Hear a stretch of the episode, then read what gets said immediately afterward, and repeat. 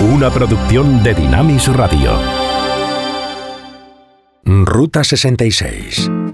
Un recorrido con José de Segovia por la cultura popular a la luz de los 66 libros que iluminan el camino de la vida. If you ever plan to motor west, travel my way, take the highway, that's the best. Get your kicks on Route 66. Now it winds from Chicago to LA. More than 2,000 miles all the way. Get your kicks, get your kicks La vida está llena de giros y encrucijadas, pero algunas son más importantes que otras. Verdaderamente cambian nuestra vida. Y hoy llegamos a una de ellas, sin lugar a dudas la más importante en este recorrido que estamos haciendo eh, del viaje de la vida a la luz de la buena noticia según Marcos. El texto al que hoy llegamos en el capítulo 8 de su Evangelio da un giro que nos lleva no solamente al clímax y final de todo lo que ha sido hasta ahora el texto de la buena noticia según Marcos, sino que se abre a una dimensión nueva. Nos introduce realmente no solamente en la segunda parte del libro, sino en la verdadera identidad de quien es su protagonista. Get your on Route 66.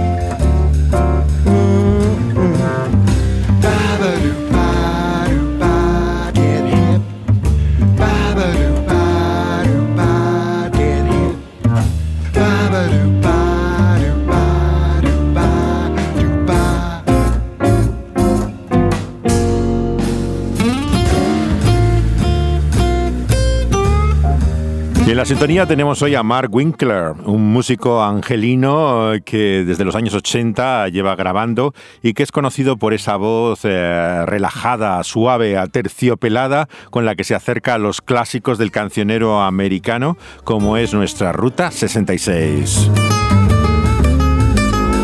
Nos dice en el verso 27 de este capítulo 8 de Marcos que cuando se fue Jesús y sus discípulos por las aldeas de la región llamada Cesarea de Filipo, en el camino le hizo una pregunta a sus discípulos. Les dijo, ¿quién dicen los hombres que soy yo? Y ellos le responden de muy diferente manera. Unos Juan el Bautista, otros Elías y otros alguno de los profetas. Y entonces él les dice, ¿y vosotros? ¿Quién decís que soy yo?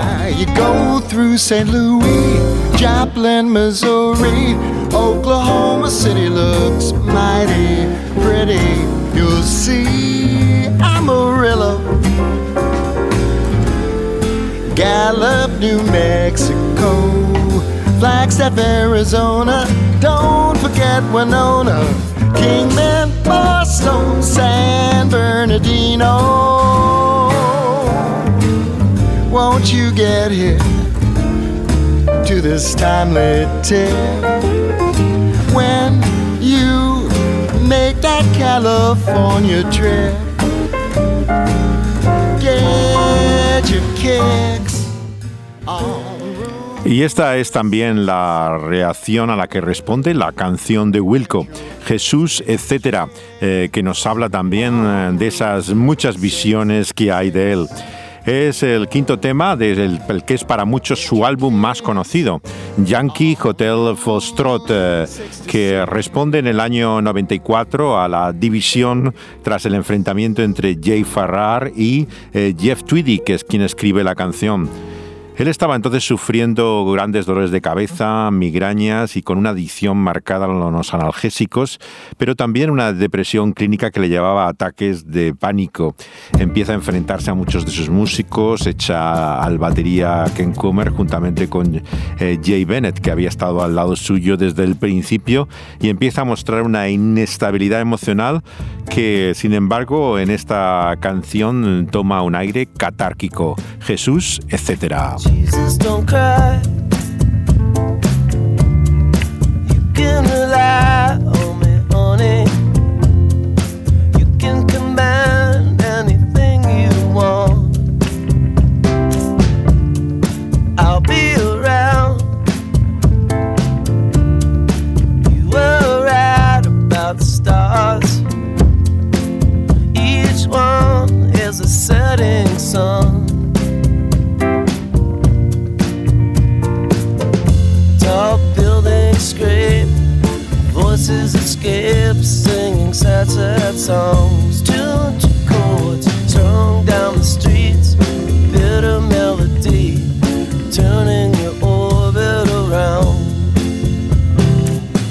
Canción Jesús etcétera es sorprendente su título, puesto que no aparece el etcétera en ella. Según Jay Bennett, eh, el título original era Jesús no llores, que es la primera línea de la canción y que expresa por un lado la emoción eh, de lo que está viviendo en aquel momento Tweedy, como también eh, lo que es su visión de Jesús ante su incomprensión.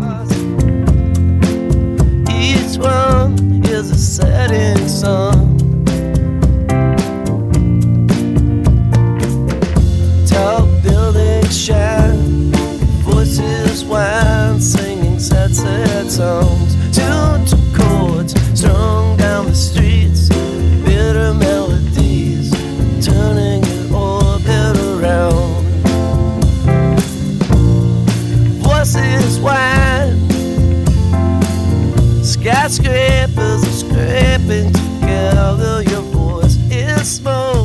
canción es también famosa en su texto por la referencia a altos edificios como rascacielos que se derrumban en lo que parece un increíble presagio de lo que fue el 11 eh, de septiembre, pero que no responde a algo muy particular.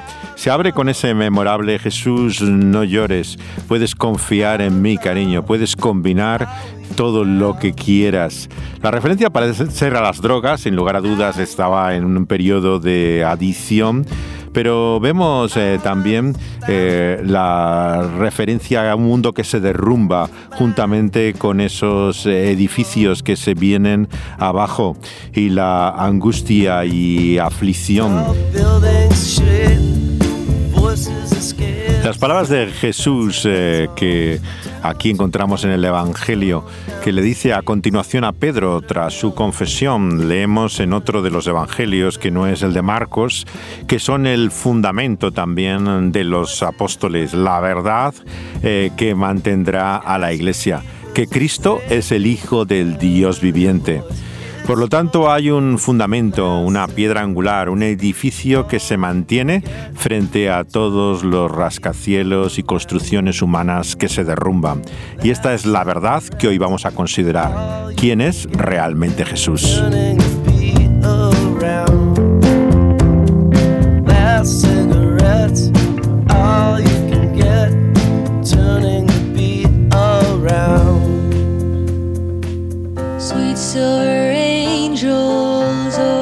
Sea, please come down flying low for me.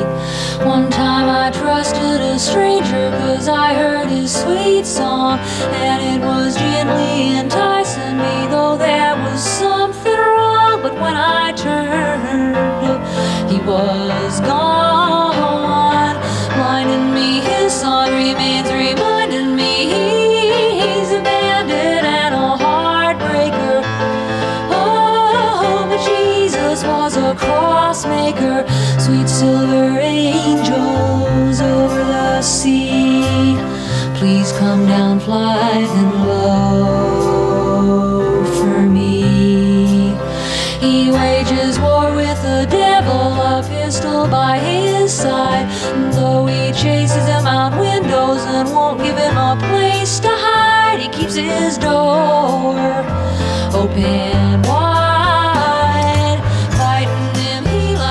Y hablando de canciones extrañas, tenemos también a Judy Seal y Jesús era un constructor de cruces, uno de esos enigmáticos temas de esta eh, mujer de vida malograda.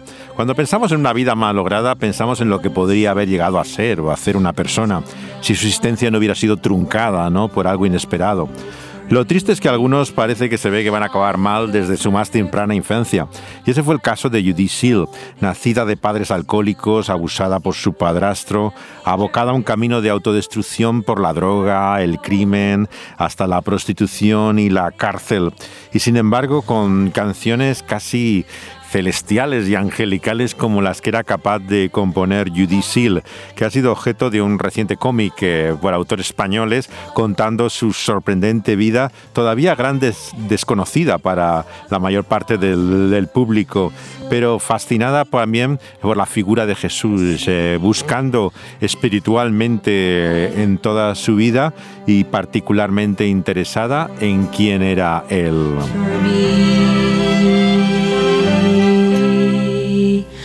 One time I trusted a stranger cause I heard his sweet song and it was gently enticing me though there was something wrong but when I turned. He was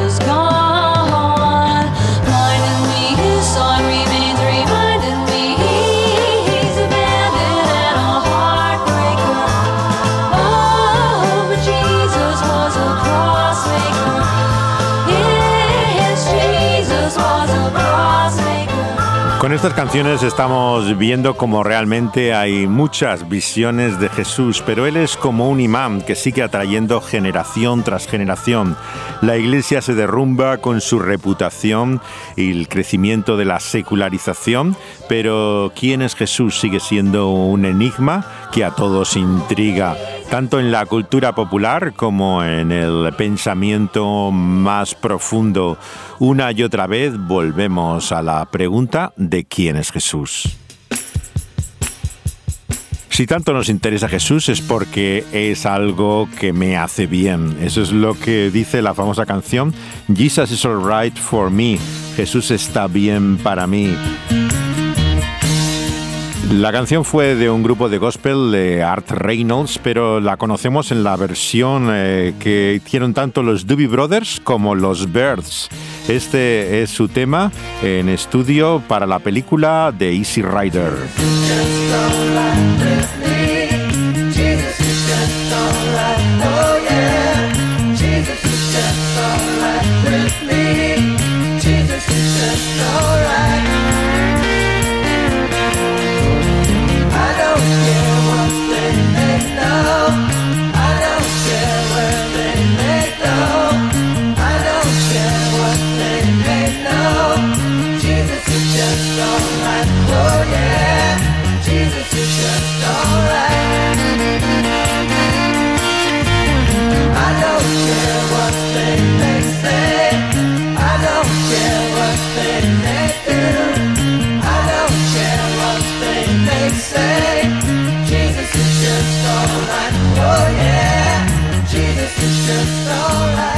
La canción de 1969 marcó toda una época eh, en la película Easy Rider que comienza el nuevo Hollywood, eh, pero también en el giro espiritual eh, que se vive en ese momento.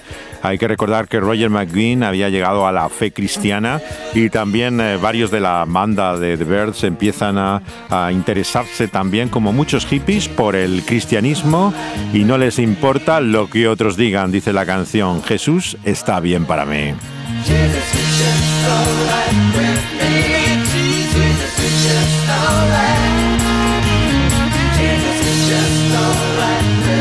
Ante la confesión de Pedro nos sorprende que Jesús les dice que no digan nada de esto. La incomprensión es lo que marca la declaración de quién es realmente Jesús.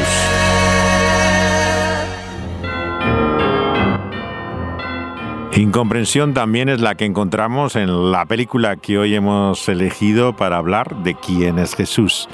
Hoy trataremos de Rey de Reyes, la película de la Metro que se hizo en España el año 1961, de un director mítico, el autor de Rebelde sin causa, de Nicholas Ray, eh, con un eh, guionista eh, que era represaliado en las listas negras de la caza de brujas, Philip Jordan, que le vamos a ver que le dio su particular aire ideológico a la historia de Jesús. Y una larga lista de grandes intérpretes con la narración eh, que escuchamos no a la voz de Orson Welles como en la versión original, sino el doblador español eh, sobre un texto de Ray Bradbury nada menos. Está escrito. En el año 63 antes de Jesucristo, Las legiones romanas duras como el hierro y ardientes como el sol se extendieron hacia el este sobre las dulces tierras de Canaán y el reino de Judea. El ejército imperial de Roma coronó de soldados las colinas y en tres meses hizo caer a tierra las murallas de Jerusalén. Un día empujó las puertas y al paso de los legionarios se mezclaron el polvo y la sangre en una última batalla. A la vista de Pompeyo, los soldados tomaron la ciudad santa como una nueva espiga de trigo para la gran cosecha de Roma. Mientras, Pompeyo vencedor se atrevía a avanzar hasta el último reducto de los vencidos, el corazón aún vivo de la ciudad, el templo. Aquí, por este lugar, el más sagrado de toda Jerusalén, el caballo de Pompeyo continuó abriéndose camino. Ningún gentil, ningún pagano había llegado hasta aquí. En el seno mismo de los sacerdotes, la irreverencia de Pompeyo se alzó soberbia.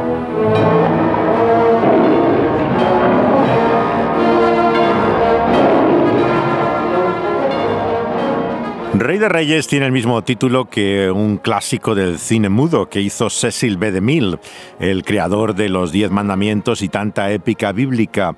Es del año 27 su película y no tiene nada que ver eh, con la que eh, dirigió Nicholas Rey que estamos hablando. Originalmente no tenía que ver con Rey, sino con John Farrow, que era un director que estaba colaborando en Madrid con eh, Bronston, este productor judío que se afinca en la capital de España en pleno franquismo y se asocia en alguna de sus producciones con Farrow, que se distinguía en Hollywood por dos características, básicamente porque era un ferviente católico y también un sempiterno seductor. Es el padre de Mia Farrow, la que eh, ha protagonizado tantos conflictos con Woody en los últimos años después de su matrimonio.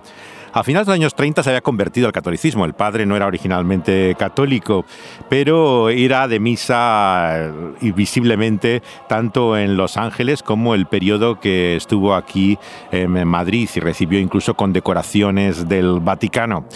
Los Bronston eh, empezaron viviendo en el Hilton de la, la, Castellana del Paseo de Madrid, pero se habían trasladado ya a un piso en el barrio de Chammerí, cerca de Serrano, en la calle Eduardo Dato, donde había establecido ya su residencia y empieza a trabajar ya en un proyecto acerca de una película de Jesús con Farrow, eh, que como hemos dicho era conocido por su religiosidad. Eh, Bronston eh, estaba asociado entonces con un productor independiente eh, británico y el tratamiento del proyecto se llamaba Hijo de Hombre. Ese era el título con el que estaban funcionando. Era básicamente el guion puro y duramente una escaleta, le llamaban, de los cuatro evangelios. Eh, Bronston se alarmó, porque claro, el problema de las películas de los evangelios es que los evangelios no son un guion de cine. Entonces, con ellos difícilmente, por muy fiel y literal que uno sea, consigue una película. Y eso es lo poco que por lo menos el judío Bronston había entendido de lo que era el tratamiento de los evangelios en el cine. Alan Brown, el inglés, se pone a reescribir el guion y establece un antagonismo ideológico que vamos a escuchar en los diálogos entre Jesús y Barrabás.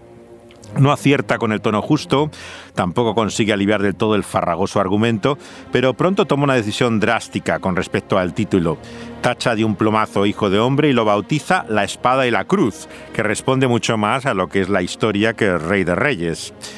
El encargo acaba agobiando cada vez más a Bronston y contratan a una veterana guionista llamada Sonia Levin, que, era rusa igualmente que Bronston. Eh, no puede decirse que ella tuviera particular conocimiento de la Biblia. Eh, más bien era una especialista rutinaria en musicales, había intervenido en Hollywood, en algunos que bastante reconocidos como la basada en Caruso, en la vida de Gershwin, eh, Roger Hammerstein, y no era mucho menos alguien especialista en este tipo de, historias. Eh, había hecho, eso sí, parte de, del guion de Covadis, había trabajado también ella en este proyecto. Entonces eh, vemos que el proyecto se presenta con, con, vías de poder conseguir incluso el elogio y el apoyo del propio Vaticano. Llega a aparecer entonces publicado el año 59 en el propio medio oficial eh, del Vaticano este proyecto de llevar la vida de Cristo, como le llamaban en España, en esta producción americana. Claro, eh, como hemos dicho, Farrow, el director, era católico, pero eh, lógicamente, siendo judío Bronston, había siempre la sospecha de qué iba a hacer con esta historia. Eh, vieron que finalmente eh, Farrow eh, no iba a poder hacer la película y murió poco después, de hecho, en Hollywood en 1963. Entonces intentan conseguir un sustituto. John Ford no está interesado en el proyecto, pero sugiere el nombre de este personaje casi adolescente de ojos azules, nada sugerente de alguien que viniera de Oriente Medio, que es Jeffrey Hunter. Él había trabajado con Ford en una película llamada Sargento Negro y entonces le presenta como el candidato a ser protagonista. Probablemente el principal error que tiene la película eh, Rey de Reyes es precisamente la elección de él como actor protagonista. La decisión de contratar además a Nicholas Ray para sustituir a Farrow es sorprendente en todos los sentidos. Nicholas Ray, que era el autor de Rebelde sin causa, Johnny Guitar, era un hombre tremendamente independiente, lo más parecido a un director independiente que ha habido junto con Orson Welles en el Hollywood clásico, alguien que iba totalmente por libre y que no encajaba para nada en este tipo de historias. Encima la asociación, con Philip Jordan, un, represaliado precisamente por su ideología de izquierdas, hace que todo este proyecto de Rey de Reyes sea tan singular como escuchamos en esta presentación de el contexto de la historia del Evangelio. Durante más de 50 años después de la invasión de Pompeyo, se pudo leer la historia de Judea a la luz de los pueblos que ardían. Cuando no había oro, había trigo. Algo había en la aldea que poderse llevar. Las legiones de César Augusto se incautaron de las cosechas. Al igual que los corderos de los verdes valles, fueron los judíos al matadero.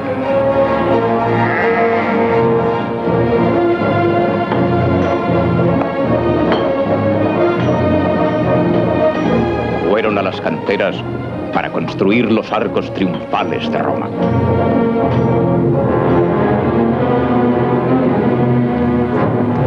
Pero César no encontró un solo judío dispuesto a imponer la ley de Roma a sus hermanos vencidos. Único que César encontró fue un árabe beduino, Herodes el Grande, un inepto, un falso, un nuevo rey de los judíos. Polvo de los pies de Herodes se convertía en semilla de judíos rebeldes, y Herodes en respuesta plantaba terribles viveros que se convirtieron en bosques de cruces romanas y cubrieron las colinas de Jerusalén. Herodes el Grande estaba satisfecho. Continuó multiplicando los bosques mortales, pero no fue bastante. El pueblo judío sobrevivió a la matanza gracias a aquella promesa.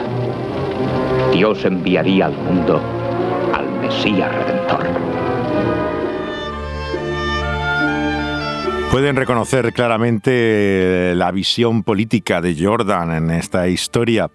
Él eh, había salido represaliado y trabajaba, digamos, como negro, entre comillas, el término que se utiliza para escritores fantasmas, debido a su participación en la purga eh, que le hizo incluir, ser incluido en la lista negra.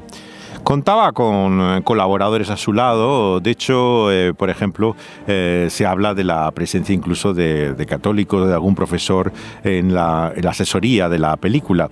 Pero hay básicamente un texto que oscila entre el texto del Evangelio de Lucas, en algunos momentos, toma, toma sus palabras, y lo que es esta lectura eh, sociopolítica que hace eh, básicamente Jordan en base a los que ha consultado previamente para ello. Particularmente hay un cura católico, eh, Kilpatrick, Dunbar Kilpatrick, que era profesor en Oxford, que parece que tuvo bastante participación en la historia y se tuvo mucho cuidado también, como siempre, en no herir la sensibilidad judía eh, con todo este relato.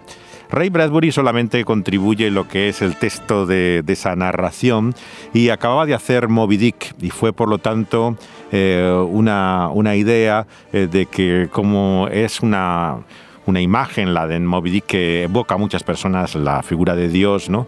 que le podía dar también un sentido espiritual ¿no? al texto del que estábamos hablando y que leyó Orson Welles, pero fue Nicholas Ray el que le, le incluyó en la historia. Jordan mismo se atribuye el cambio de título, mm, de lo que era un título más adecuado, La Espada y la Cruz, él, dice que le podía poner el mismo título que Cecil B. DeMille, lo que da una de esas tremendas confusiones que tiene la historia del cine, con dos películas con el mismo título y no se sabe uno de qué está hablando de cada una de ellas. Pero mm, realmente, vista hoy, más allá de lo precario eh, de su eh, intervención, lo tremendamente equivocado de la elección de Jeffrey Hunter para el personaje de Jesús, te sorprende mucho eh, la lectura, digamos, sociopolítica de la historia. Acabo de recorrer toda la ciudad. No he visto estatuas, ni estandartes, ni emblemas del César en las calles. ¿Dónde están? Los judíos solo tienen un Dios. Su ley prohíbe representar cualquier imagen. ¿Dónde están los cofres que traje? Abre uno. Efigie exacta de Tiberio, ¿verdad? Estoy seguro de que no se opondrán a la imagen del emperador. Hmm. Este pueblo lo hará. Su ley es su religión. Colócalas en las columnas del templo. Mirad, el emblema de los paganos. Lo mismo que Dios destruyó Sodoma y Gomorra, así enviará sus huestes para exterminar a los idólatras. Se acerca el día en que la espada caerá sobre sus legiones.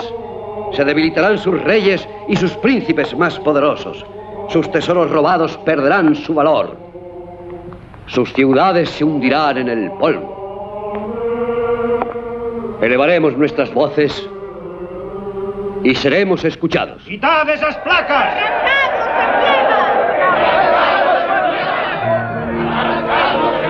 Cuando él llegue,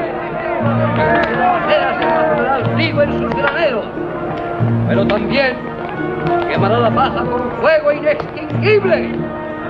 Los pastores que extravíen sus rebaños serán condenados y los que están hartos caerán.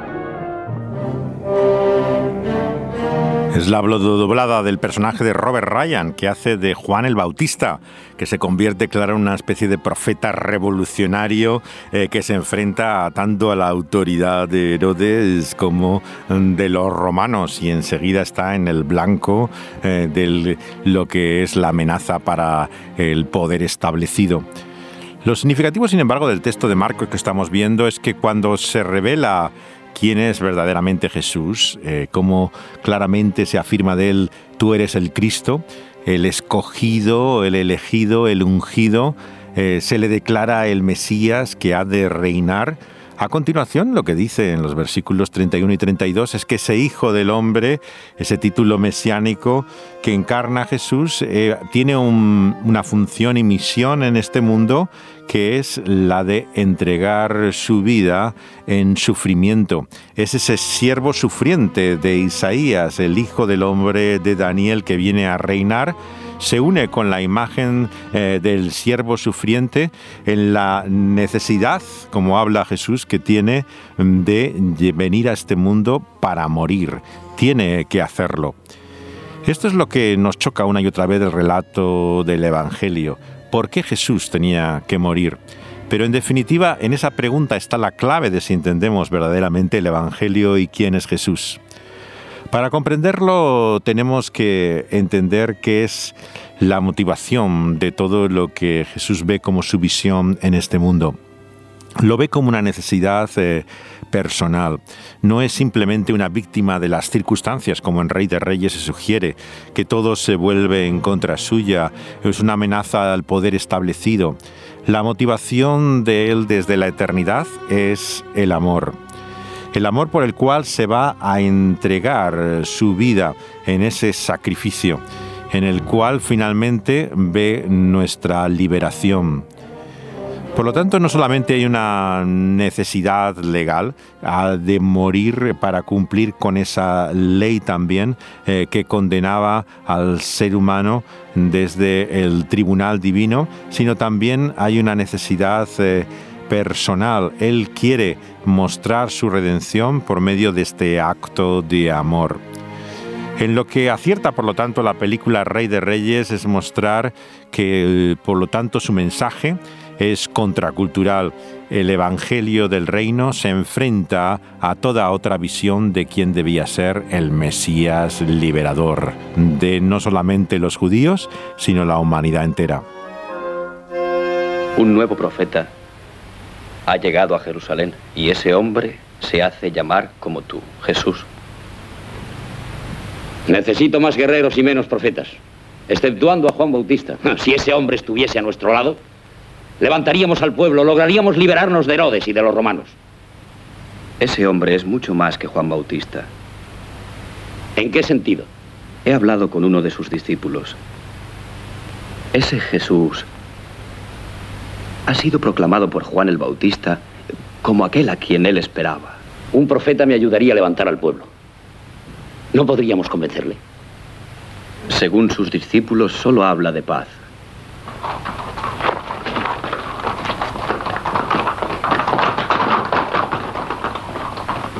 ¿Paz? No habrá paz en Jerusalén si no la ganamos con la espada.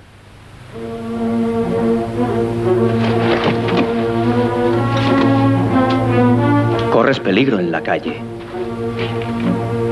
Tengo que hablar con ese hombre.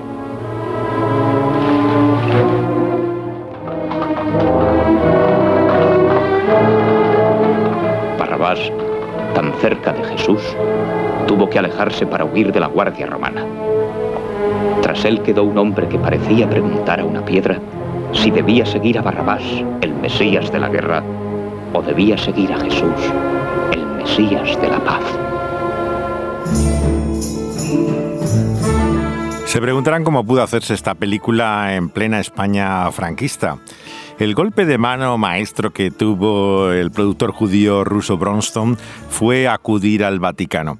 Logró ni más ni menos que le bendijeran el guion antes de hacerlo, eh, acudiendo al Papa Juan XXIII, que el año 60 aprueba el proyecto firmado por Jordan, junto con la colaboración, claro, de un escritor católico italiano eh, que incluyen en el proyecto Diego Fabri y lo que es la versión española que hace Enrique Llobet eh, y que recibe así la aprobación religiosa por la cual finalmente se considera que es un proyecto aceptable. Sin embargo, en Estados Unidos eh, la, causa eh, que tuvo fue precisamente mm, por parte de los católicos que se opusieron al proyecto. Y la famosa Liga de la Orden de la Decencia eh, se pronunció sobre la película en términos durísimos, diciendo que era teológicamente desacertada y además eh, poco recomendable en todos los sentidos. Pero tenía la aprobación del Vaticano inicialmente. El personaje de Hunter tampoco ayudaba mucho, no solamente era un actor que bastante limitado en sus recursos, ¿no? sino que también se acababa de divorciar de su primera mujer y, no tenía precisamente fama de ser alguien bastante eh, religioso. Era de cultura eh, protestante y desde luego no parecía el personaje más indicado para eh, protagonizar a Jesús. La película Rey de Reyes muestra un poco la visión eh, que muchos siguen teniendo de Jesús cuando afirman su existencia. Dicen, bueno, si hubo alguien llamado Jesús, murió evidentemente porque se enfrentó al poder establecido, no le entendieron, fue el gran incomprendido de la historia. Y aquí vemos que juega un papel fundamental Barrabás. Barrabás, que había sido objeto también de una película eh, basada en la novela de un escritor sueco, ¿no? Eh, que también intenta apuntar algo a esta lectura, pero no tan marcadamente sociopolítica como hace eh, la película Rey de Reyes. En esta escena vemos hasta qué punto se explica la entrada de Jesús en Jerusalén como todo un plan revolucionario. Sigue haciendo armas para matar a más gente. Eso es lo que hago. Pero mientras se enfría el hierro, piensa. Tú has visto a Jesús y le has oído hablar. Él solo habla de paz. Yo soy fuego, él es agua. ¿Cómo vamos a entendernos? El día siguiente al próximo sábado, Jesús ha de venir a reunirse con sus discípulos. ¿Aquí en Jerusalén?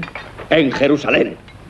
Predicará en el más grandioso templo que existe en todo el país. Se reunirá tanta gente que ningún romano se atreverá a tocar. Entonces, Barrabás, habrá llegado el momento. Moviliza a tus hombres, que se hallen junto a Jesús, pero que sus espadas estén quietas. Muéstrales tu fuerza, pero hazlo sin violencia. Deja hablar a Jesús. Y cuando su mensaje de paz arrebate a la ciudad, debes hacer que el pueblo lo proclame rey de Judea. ¿Quién se opondrá a ello?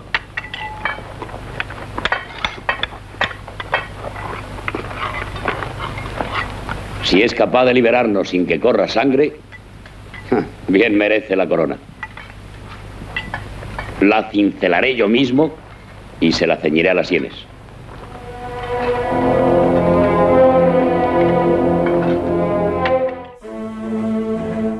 La incomprensión eh, que tienen de quién es Jesús vemos que está en las propias filas de los discípulos. El Evangelio de Marcos nos muestra que es Pedro el que eh, le contesta a Jesús diciendo que lejos esté de él el entregar eh, su vida. No puede comprender cómo el rey que ha venido a traer vida va a morir, el que va a finalmente tomar el poder para salvar a su pueblo, lo que quiere es perderlo cómo va a gobernar para entregarse en su vida en servicio y sacrificio a otros. La incomprensión de Jesús, por lo tanto, se da en el propio seno de la comunidad original de los discípulos y te muestra hasta qué punto es eh, una iniciativa sobrenatural. Si lo pensamos humanamente, claro, eh, lo que entendemos que es como un acto de amor, esa entrega, sigue siendo incomprensible para la mayor parte de la gente. ¿Cómo puede ser un acto de amor eh, morir, entregar tu vida, perderla? Pero la explicación que nos da el Evangelio es que no entendemos realmente qué es el amor. Nosotros buscamos amor en una persona que te afirme, que te dé verdaderamente eh, el valor que tú tienes como persona, que te muestres de esta forma con tu carácter reafirmado. Es todo lo contrario a la vulnerabilidad del sacrificio. El verdadero amor es vulnerable precisamente porque se entrega independientemente, incondicionalmente del otro no busca lo que puede lograr o conseguir del otro. Es por eso que la cruz es ese sacrificio en el cual en una entrega de amor incondicional eh, se da por nosotros.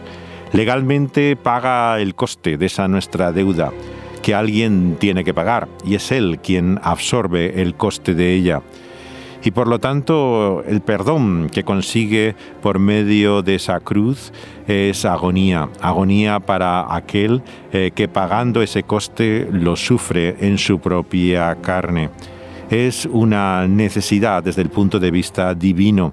Debía pagarse esa deuda y debía mostrarse que el sistema de este mundo, que también refleja la película Rey de Reyes, es injusto el poder, la opresión, la injusticia que domina solamente puede ser ganada entregando el poder, perdiéndolo, dando tu propia vida. Solamente así, por medio de ese acto de amor, se puede vencer al mal. Es por eso que a continuación Jesús dice, al final de este capítulo 8 y el comienzo del 1, que por lo tanto el que quiera seguirle habrá de perder su vida para poder ganarla es la única manera en la cual podemos conseguir finalmente vencer al mal, entregándonos a Él, al que ha venido a dar vida por su ofrenda de su vida ofrecida en ese acto de amor. Solo Barrabás sería capaz de hacer esto. Hablas de Barrabás con mucho respeto. Respeto siempre a mis enemigos. Los hombres como Lucio mantienen unido el imperio romano. El periodo de tu servicio en Jerusalén terminó hace años, Lucio. ¿Por qué continúas aquí? ¿A dónde voy a ir? Oh, Roma es magnífica. Yo tengo la virtud de sobrevivir a las guerras pequeñas. La política y la vida social acabarían conmigo. Sospecho que es que encuentra crueles a los dioses romanos. ¿No estarás esperando que llegue ese Mesías que profetizan aquí? Para creer en el Mesías es preciso creer antes en Dios. Todo lo que he visto en esta tierra durante tantos años me ha demostrado que no existe Dios. ¿Con cuántos hombres cuenta? ¿Quién? ¿Dios, Jesús o Barrabás? Barrabás. ¿Cuántos judíos descontentos hay en Jerusalén? ¿No has pensado en la posibilidad de que los seguidores de Jesús y los de Barrabás unan sus fuerzas? Sí que lo he pensado. ¿Y dónde lo harían? Como estamos aquí, aquí sería. Al año siguiente de Rey de Reyes se hace la película de Barrabás, que como Benur o la túnica sagrada es una especie de película semibíblica, en el sentido de que toma este personaje de la historia de los evangelios, pero construye eh, a quien Mateo llamaba este notable prisionero en un criminal que lidera, lidera toda una insurrección en Jerusalén. No sabemos apenas nada de él, eh, ni siquiera tenemos claro que fuera realmente Celota, un judío que estuviera luchando contra el gobernador romano y que recurriera a la violencia como pensamos en él. Sin embargo, se convierte en el carácter, el personaje principal de Rey de Reyes junto a Jesús algo que no volverá a aparecer hasta el año 77, también en una miniserie, Jesús de Nazaret, donde toma también particularmente importancia su personaje. La novela de, Par Lagervis, eh, Barrabás, ¿no? había sido traducida al inglés del sueco el año 51 y él obtiene el Premio Nobel de Literatura y empieza a difundirse también en España a raíz de la película. En este país, claro, tuvo mucha importancia Rey de Reyes porque es la primera realmente gran producción hecha totalmente en España por Bronston, en el sentido de que, aunque había hecho otros trabajos anteriores, ninguna de ellas lo, hizo en su totalidad y como eh, en cada detalle eh, se puede observar no solamente los escenarios, sino la participación de numerosos españoles en su producción. Yo mismo he conocido algunos de los extras de la película que eh, han vivido hasta hace muy poco y recuerdan eh, historias del rodaje, ¿no? En las cuales les resultaba una mano de obra barata, ¿no? Eh, en el franquismo era lo que atrajo a ese tipo de superproducciones que eran para lo que es, implica ese coste, ¿no? que era imposible ya de hacer en Hollywood frente a la competencia de la televisión, se intenta finalmente salvar la industria por medio de superproducciones para las que no tenían ya presupuesto económico. ¿no? Y en este sentido, la impresión que te da Rey de Reyes es de una enorme penuria, una pobreza total de medios, ¿no? y muchos nombres de, de relumbrón, pero que verdaderamente no están a la categoría en la historia que uno espera.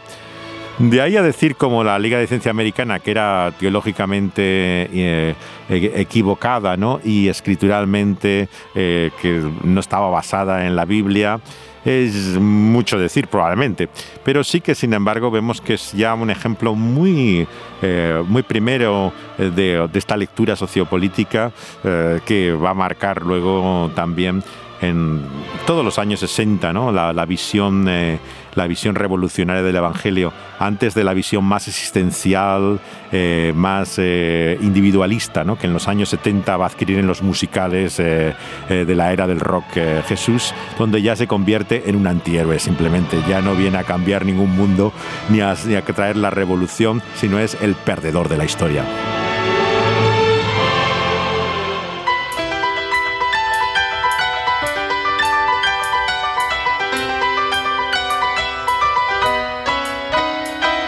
Conocido por sus cicatrices, Known by the Scars, es la obra magistral para mí eh, sobre la pasión que hizo Michael Carth, eh, un cantautor de sólida formación teológica que se acercó a la cruz de Cristo y mostró su significado trascendental a la luz de los evangelios.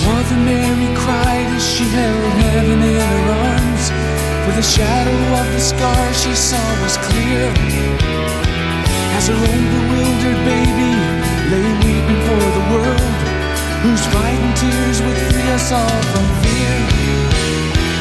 The marks of death that God chose never to erase, the wounds of love's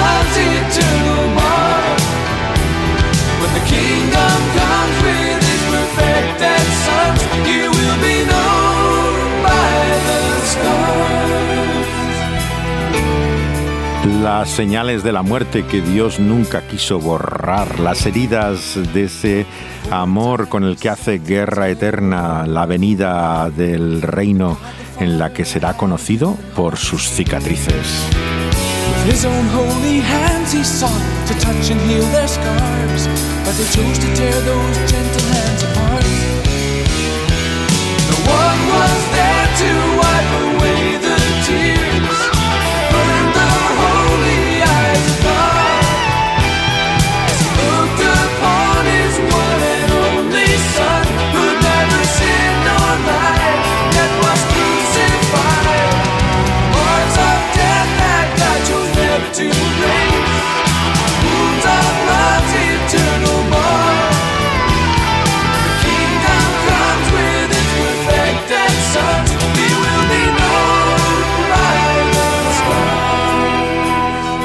Es 1983, su Known by the Scars eh, de Michael Card. Eh, Él es hijo de un médico y nieto de un pastor bautista. Había estudiado eh, la Biblia en la universidad en eh, Kentucky y eh, había recibido la mayor calificación como un brillante alumno.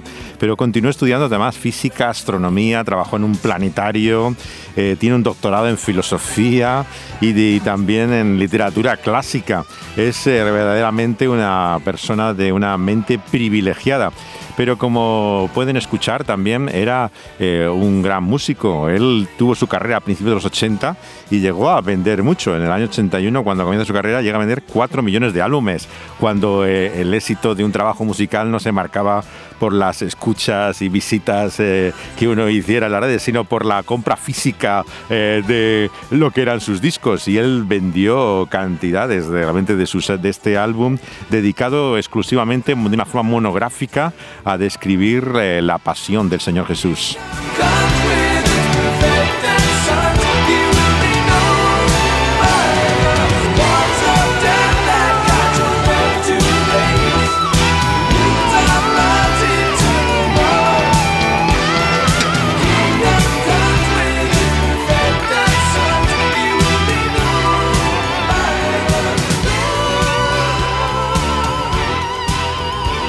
Y en esta misma época hacen esta canción llamada Arriba en la Cruz de Garmo en Key, que desde los años 70, tras su conversión al cristianismo, habían hecho esta increíble combinación entre el rock y la fe cristiana.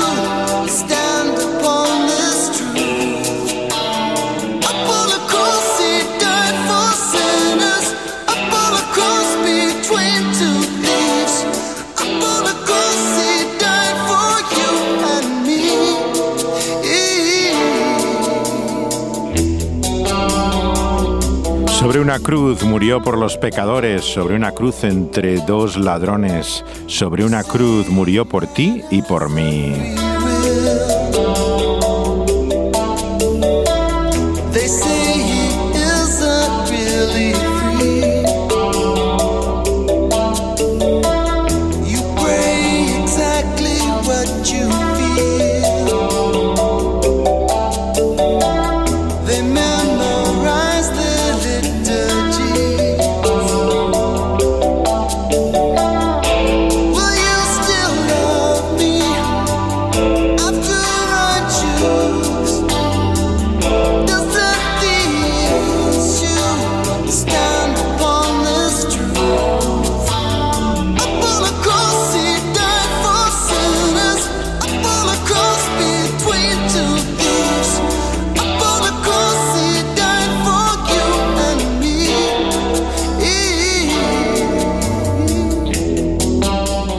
Garvan Key eh, tocaban esta música a medio tiempo, muchos de los temas que se dieron. Llamar en aquella época le llamaban el, el rock del yate, porque era un tipo de música que popularizó un grupo llamado Steely Dan y otras muchas bandas con ellos, que era un, un estilo, digamos, intermedio de lo que había ya se había convertido el rock duro, ¿no? Eh, con lo que era el pop eh, más, más suave, pero que eh, realmente sonaba con la calidad que pueden escuchar de los grandes estudios de los años 70 y principios de 80. Tienen la fama, sobre todo, claro, de haber sido el primer grupo cristiano en ser nominado para el premio Grammy, no en una ca- categoría de gospel o de música particularmente espiritual, sino en la categoría general, realmente. Hasta ese punto tuvo importancia y un- la labor pionera de Garmo Key. Dion Di Mucci también tuvo a principios de los 80, cuando se grabó este disco también, eh, un periodo también conocido por sus álbumes inspirados por la fe cristiana. Él se había criado como católico, se da a conocer el inicio del el doo-wop, esta música que surge de las calles de, de Nueva York y es mm, sin lugar a dudas el artista más eh, popular que había dentro de este estilo, pero entra en el mundo de la droga y una decadencia de la que finalmente sale con una conversión evangélica. Y es en ese periodo que hace estos discos. Luego vuelve a su fe católica en la cual había sido criado inicialmente y todavía está entre nosotros, vive, ah, tiene sus canciones y ha recibido homenaje de hace poco por muchos de los grandes artistas de la, de la escena de la música popular. Big city lights, they went straight to my head. I heard the music, never knew where it led. But you stood there waiting, patiently waiting, calling me gently to come to the cross. Come. Ven a la cruz, Come to the Cross, se llama esta canción de Dion de Mucci. Las conocidas palabras de Jesús en este texto del Evangelio, el que quiera tomar su vida tendrá que perderla, nos muestran en primer lugar la gran diferencia que hay entre la espiritualidad oriental que conocemos de perderse en su identidad, en su individualidad, con lo que Jesús nos muestra.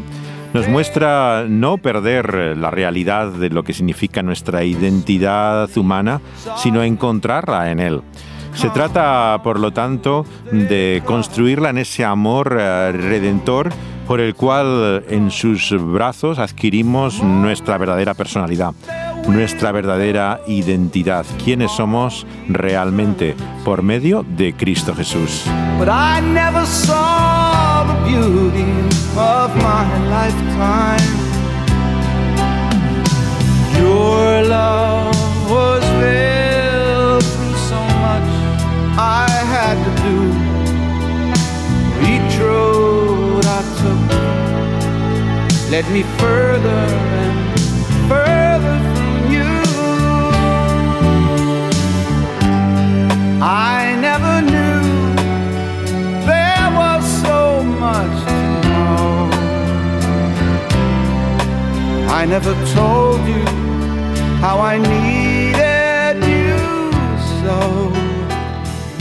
Es como si Jesús nos dijera, quien quieres ser tú realmente, no lo conseguirás buscándolo, sino precisamente cuando te pierdes en la realidad de quién es Él, entregas todos tus sueños, todas tus ambiciones e ilusiones. Seguir a un rey crucificado significa morir.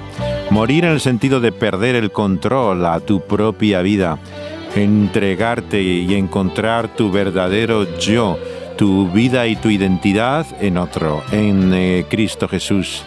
Solamente lo que has dado a Él, dice C.S. Luis en su famosa introducción al mero cristianismo esencial, aquello que eh, damos al encontrarle a Él será lo que finalmente sea para siempre, es la vida que permanece, porque entregando su vida es que Él triunfa, perdiendo su poder, dando así de esa forma eh, el control mm, de eh, su reino a esa cruz finalmente es que logra esa vida eterna para nosotros.